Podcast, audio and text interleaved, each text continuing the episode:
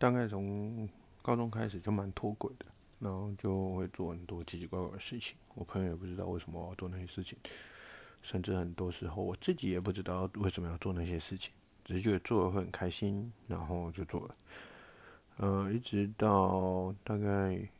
呃我玩了大概可能十年的时间吧，然后才慢慢慢开始接触现在这份工作，然后在工作中才学到蛮多东西的，然后才慢慢慢慢回到轨道上。